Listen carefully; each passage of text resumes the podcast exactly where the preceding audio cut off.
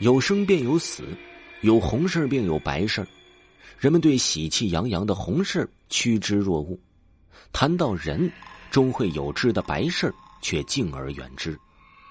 而我姓张，名于哥，就是龙城里专门处理白事的人，人称夜行师。我不太喜欢这个职业的名字，毕竟有句俗语叫“夜路走多了总会遇到鬼”，夜行师。这三个字儿仿佛总在提醒我小心见鬼，直到有一天我真的可以看见鬼，我才发现命运的荒诞和无尽。Hello，各位听友们，你们好，我是你的老朋友维华。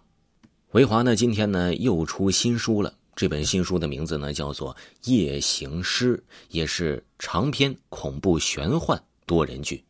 听友们呢，怎么可以看到本部专辑呢？点击维华的头像，在账号的第一个专辑就可以看到《夜行诗》的这个专辑了。或者呢，你也可以在喜马拉雅里搜索《夜行诗》，也可以搜索到本部专辑。这本书的福利呢，是一到五级的评论区点赞最高的听友送一张 VIP 卡，在五星好评里。收听百分比最高的也送五张 VIP 卡，跟着评论跟着听，几率会非常的大。另外呢，再告诉咱们听友的一个好消息：维华呢民间鬼故事的系列呢已经出了两季了，在八月份，也就是在下个月，维华呢即将推出维华讲民间鬼故事第三季。这一季故事呢是东北鬼事儿。主要讲的呢是维华家乡东北类型的一些小故事，都是辛苦的搜集起来的。特别喜欢听鬼故事的朋友，可以先预定起来这本书。另外啊，也不要错过这本《夜行诗》。这本《夜行诗》呢正在爆更中，而且呢非常好听，是热乎的。喜欢的朋友点击维华头像即可听到本部专辑。那么现在就听一下《夜行诗》的小小片段吧。我的名字叫于哥，是龙城里的夜行师。在龙城里有一个独特的职业，叫做夜行师。看似普普通通，其实我们的工作呀很特别。一般的殡仪馆特有的遗体整容、遗体配送和死者追悼，还有捞尸、洗尸和下葬，我们都会。当初入行的时候，敬老就说过，做我们这一行呢，得守十八门规矩。不拿死者遗物，不对死者不敬，不大声说话，不谈死者过往，不轻薄死者遗体等等。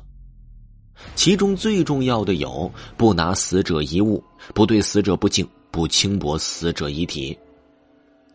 这家店名叫做“七巧铺”，指的是七个行业都能吃得开：殡仪馆、纸扎店、火化厂、碑林区、赶脚店、算命馆和唐室，也就是义庄或者是停尸房。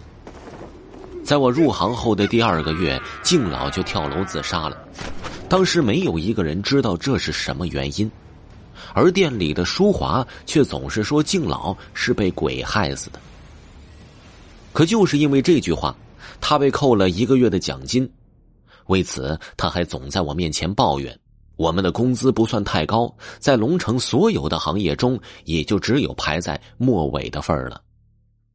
一次生意有二百块钱的提成，要是客户满意，就加五百的奖金。虽然看上去很高，但其实我们一个月也接不到多少生意。今天早上七点左右，龙城地产送来了一副棺木，棺木上的九个小人让老板着急退单。可因为员工柳博年纪大了，误以为听成对单了，还兴致勃勃的跑去人家公司校对了信息。我因为不懂这些，来了一个月的时间，也就是做做打杂唯一一次看到他们为尸体化妆，还是敬老死的时候。但一旁的淑华却说道：“这个呀，叫九子阴阳棺啊，里面躺着的不一定是什么好东西啊。这玩意儿要是在这里出了什么事儿？”那整个龙城都得遭殃。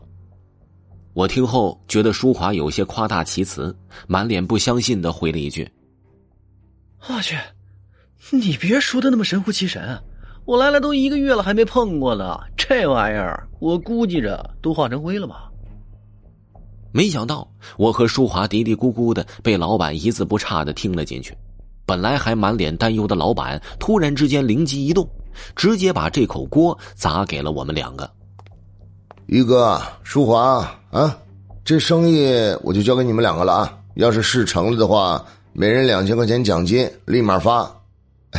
但要是事搞砸了，你们两个立马给我卷铺盖滚蛋啊！整天嘀嘀咕咕、唠唠叨叨的，整个公司就你们俩最能唠嗑了。我们俩一听，这还得了啊！淑华虽然来了小半年但那离懂行还差得远呢。好，我们俩接了，不过你得把扣我那一个月工资给我，不然我想这破店啊也没人敢接。看着淑华那信誓旦旦的样子，我就感觉到大事不妙了。这刚才还说的这么离奇恐怖，现在却变了卦的要那一个月工资。老板也是大方，直接答应了下来。但两千块钱说白了，比我现在一个月的工资还要高。事情既然定了，那其他人自然也是放松了不少。可我却开始担心了起来。要是和其他人在一起，我估计还能弄出个仨瓜两枣来。可和淑华在一起啊，哎呀，算了，我还是买份报纸，找份新的工作吧。人群慢慢散开，淑华那兴奋样，她搭着我的肩膀，嬉皮笑脸的说。哎呀，别这样呀！相信我好不好？既然答应接了，那我就有十足的把握。切，相信你啊！你都这模样了，我还怎么相信你啊？我看我呢，还是一会儿下楼去买份报纸看看得了。你还记得静老是怎么死的吗？等一会儿你就知道了。走，准备开锅。虽然听上去轻松惬意，但是谁摊上这事儿能高兴啊？当天中午十一点左右。测验室拿来了报告，这死者至少死了三百年时间。这么说来呢，就是康熙五十七年了。淑华大大方方的请我吃了顿饭，随后我们俩就去了冷藏室内。偌大的冷藏室就如同为这副棺木而生，可老板为了节省开支，说是冷藏室，其实也就是十五摄氏度的室温而已。就这温度，拿床被子给我，我能睡得像死猪一样。我们戴上一次性手套，想去挪开棺木，可这棺木就如同被胶水牢牢的粘住了一番，死活打不开。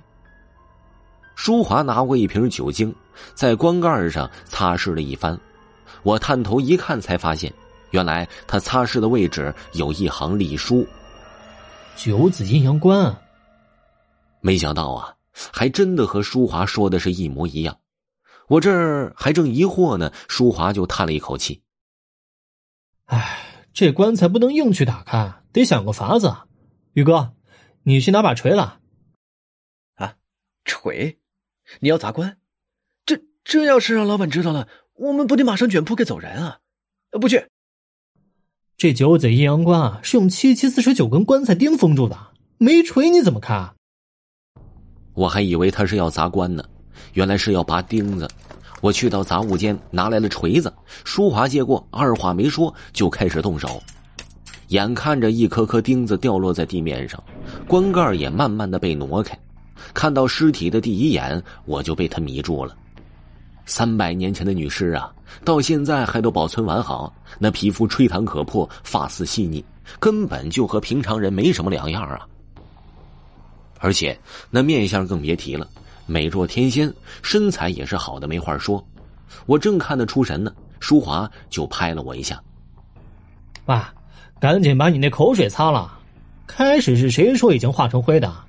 先把他抱出来再说。”一听到这最后一句话，我就赶忙推开了淑华，直接把女尸抱了起来。她的身上有着一种很微妙的香味淡淡的，却又那么让人着迷。这么舍不得放下，干脆抱回家得了。你可别忘了，弄得好有两千块钱拿，弄不好我们今天睡席梦思，明天就睡大街小巷。知道了，啰嗦。我埋怨的把女尸放到了一旁的操作台上，随后替她拉好了衣服。唉，长这么好看，年纪轻轻就死了，真可惜。要是我老婆就好喽。我唉声叹气的走到一旁，可就在这个时候，一个声音却开始传了过来：“谢谢你。”谁？谁在说话？我慌乱的朝四面喊着，这声音很陌生，但却是个女孩的声音。淑华似乎听不到，对着我一顿抱怨：“我说话看什么看呀？见鬼了！赶快把棺材推到墙角，把工具拿过来。”遇到淑华这样的脾气，是鬼都给吓没了。我叹了一口气，走到车架旁，把棺材挪到了墙角的位置，拿起工具就走了过去。喏，给你。给我干嘛？你都来了一个月了，还什么都不会？今天给你个机会。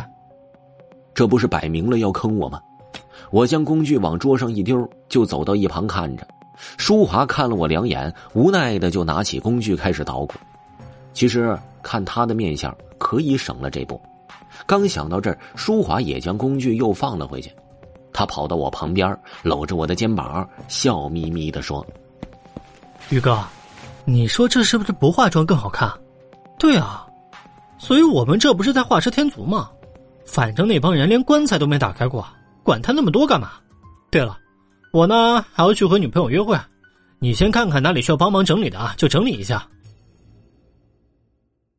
各位听众朋友，这一集呢是夜行诗的小片段。如果呢各位听友哎觉得好听的话呢，可以去维华头像听夜行诗的完整版。